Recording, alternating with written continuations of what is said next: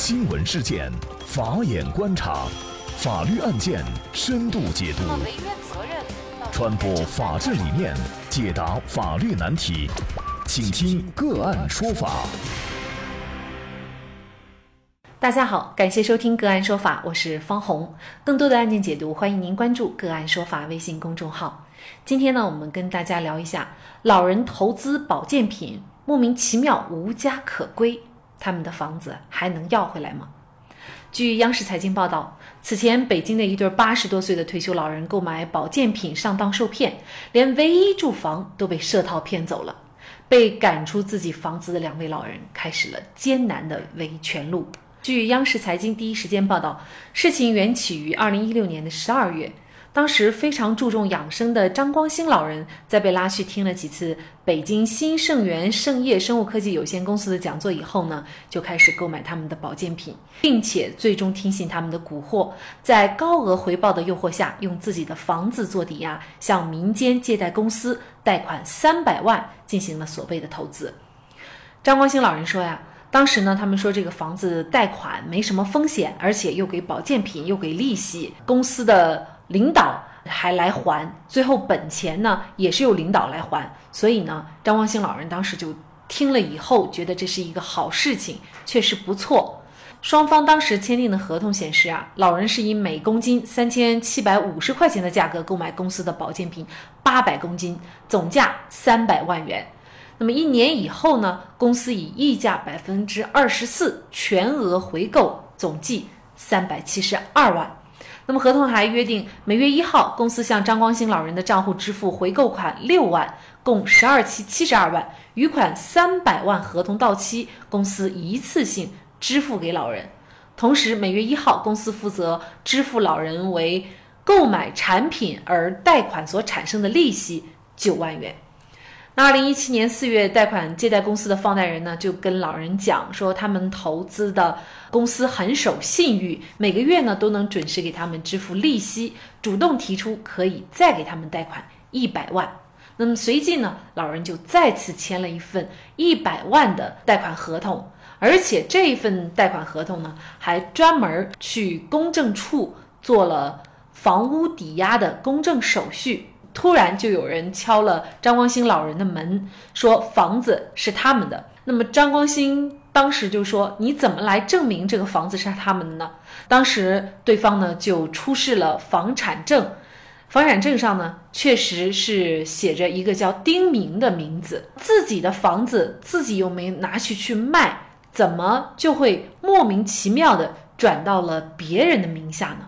这突如其来的变故让老人非常的不理解，但是最终来的人占据了老人的房子，最后还停电，用欺骗的方式把两位老人强行赶出了他们唯一的住房。那么在律师的帮助下，两位老人终于明白自己的房子为什么被别人卖掉了，主要就是他们第二次办一百万贷款的时候做了公证，而这份公证是一份委托公证。这份委托公证上面显示，受托人可以带两位老人卖房子。具体的话呢，两位老人其实在当时签订这个委托合同的时候，根本就没有看里面的详细内容，只是听公司的人员介绍，他们可以贷到一百万，能买更多的药品，同时呢，也能得到更多的收益。那么看到这样的一份委托，两位老人也傻眼了。他们的房子能要回来吗？具体怎么能够要回来呢？就是相关一系列的法律问题。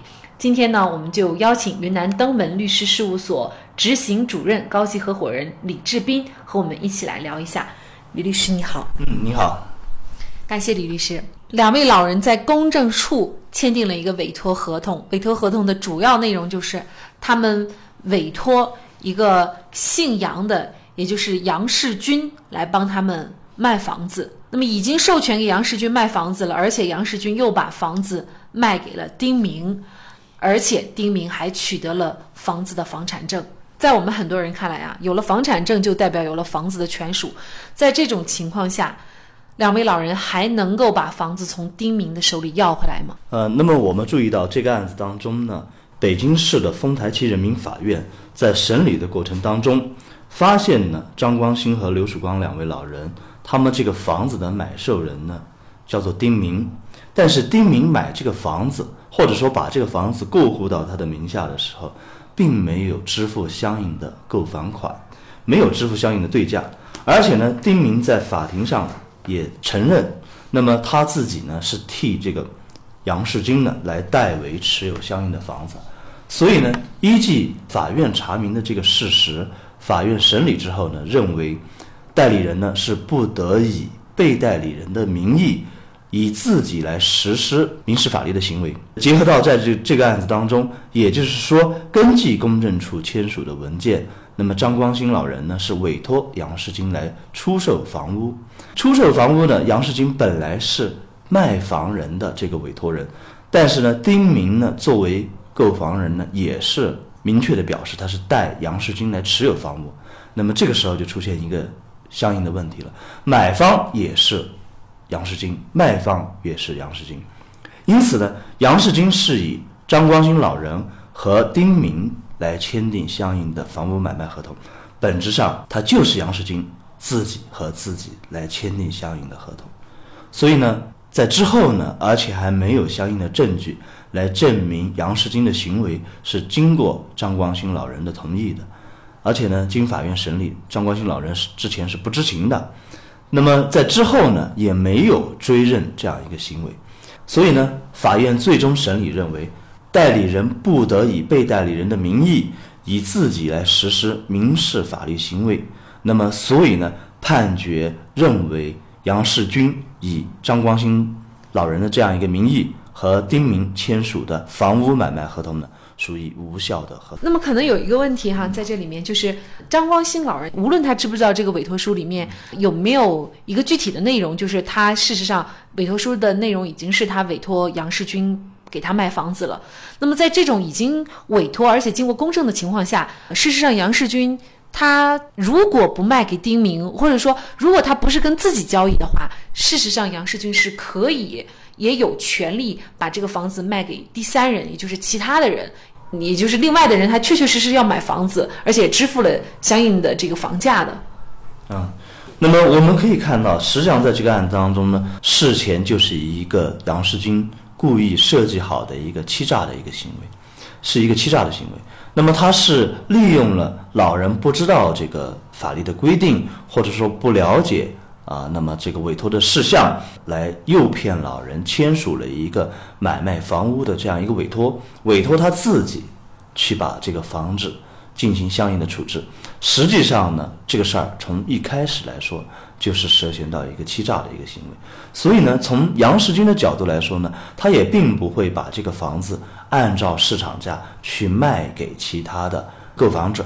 他的目的实际上就是为了骗取。老人名下这这套房子是这样一个意思，所以至始至终他实施的行为就是自己签了委托书，把房子卖给自己，或者说自己的代理人，让他去持有这个房子，其目的就是要把老人的这套房子呢骗取。如果是欺诈的话，可能在这里是需要老人去报警的哈，但是老人具体有没有报案，我们还不太清楚。那么这个案件呢，最后呢，法院是。认定了买卖房屋的这个合同无效，也就是呢，房子最终呢就是归两位老人了。当然，我觉得可能在现实生活当中，像这两位老人这么幸运的哈不多，也就是最终能把房子已经过户给别人了，还能要得回来的情况不会那么多哈。有的时候可能在要房子当中也会存在各种各样的困难，是吗？嗯，对对对对对。那么在这个案子当中呢，我们说如果出现了这样的情况。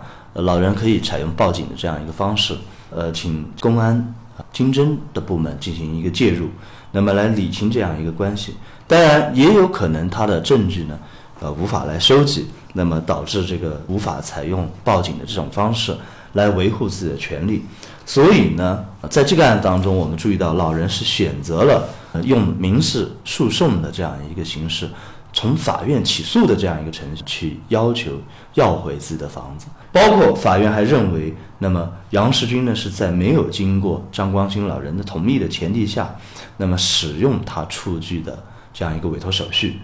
以房屋抵债为目的，那么签订合同。实际上呢，这个房屋抵债为目的呢的这样一个合同呢，明显违背了张光兴老人的真实意识，所以呢，以杨世军嗯不得以自己委托和自己交易的这样一个理由，那么认定房屋买卖合同是无效的啊。最终呢，呃，这个张光兴老人通过民事诉讼的这样一个方式要回了自己的房屋，由法院判决房屋买卖合同无效。这个案子呢，应该说还是具有普遍的代表性的啊，因为现在很多诈骗的嫌疑人呢，都会以这个老人哈为诈骗对象。那么，尤其像这个案件当中，他会欺骗老人签各种各样的这种协议，那么最终呢，可能老人就忽略了协议当中的内容，也相信也就签了，然后呢，也把钱投进去了。可是最终导致呢，就是血本无归。可能这个案件由此呢，也引发就是。对于大家在购买保健品或者在签署一定的文件之前，应该注意哪些法律问题，以避免像张光兴老人这样最后丢了房子。当然他还好，他还是幸运的。但是可能据我们了解，有一些老人呢，他这个房子最终拿不拿回来还是一个未知数啊。在这个案子当中呢，我们还是要提醒广大的呃老年人，因为基于老年人可能对这个社会的这种发展的这个进步的程度呢。可能呃没有办法那么及时的跟进，或者说能理解，所以呢，老年人经常会受到一些社会上处心积虑、精心设计骗局的这样一个骗子，受到他们的诱骗。那么在本案当中呢，老年人很显然受到了蛊惑，那么本来是为了免费的吃这个保健品，结果呢却被诱骗拿自己的房子去抵押贷款进行相应的投资，嗯，想着那个所谓的高额的回报。那么陷入到这样一个精心设计的这样一个骗局，建议呢，就是说还是呼吁老年人呢，一定不要相信天上掉馅饼的这样一个所谓的神话。那么在做出重大投资理财的决策，或者是其他的一些呃相应的决策的时候呢，一定要和自己的家人进行商量，那么听听周边的亲戚朋友的相应的建议，甚至可以。听一下专业的法律人士的这样一个建议，那么来增强他自己的甄别的能力，以防呢就是上当受骗。第二点呢，我们还是要呼吁这个相关的监管部门还是要加强行业的监管。那么对于这个消费者仅仅是他自己的防范意识不够强的这个情况下呢，严格的进行相应行业的监管，严守行业准入的这样一个门槛。那么把这些相应的这些骗子呢杜绝在这个法律的之外。第三个呢，我们认为就对于那些非法经营、虚假的宣传，呃，进行相应的谋取暴利的这些不法的分子呢，还是要加大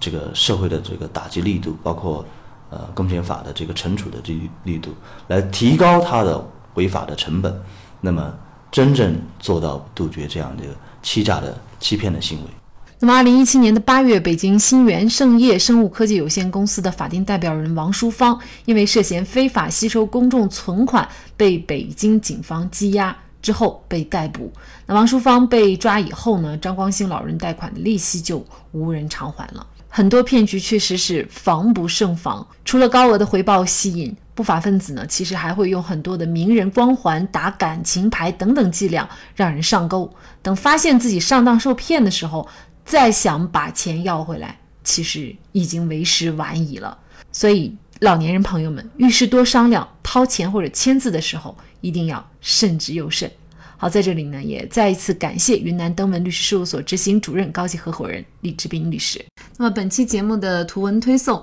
大家可以关注我们“个案说法”的微信公众号，在历史消息当中找到。那么，在本篇文章的最下角，您点击阅读原文就可以获得我们往期节目的。那么，我们把案件呢也分为了刑事案件、行政案件、民事案件、婚姻家庭类案件以及公司法务类案件等等。大家可以根据您的需要去查找您所感兴趣的节目。同时呢，您在生活工作当中遇到一些法律问题，也欢迎您向我们进行咨询。您可以添加幺五九七四八二七四六七幺五九七四八二七四六七这个微信号，向我们进行详细的咨询。给大家提供法律服务的都是我们个案说法邀请到的嘉宾，他们都非常的专业、资深和负责任。感谢您的收听，我们下期节目再见。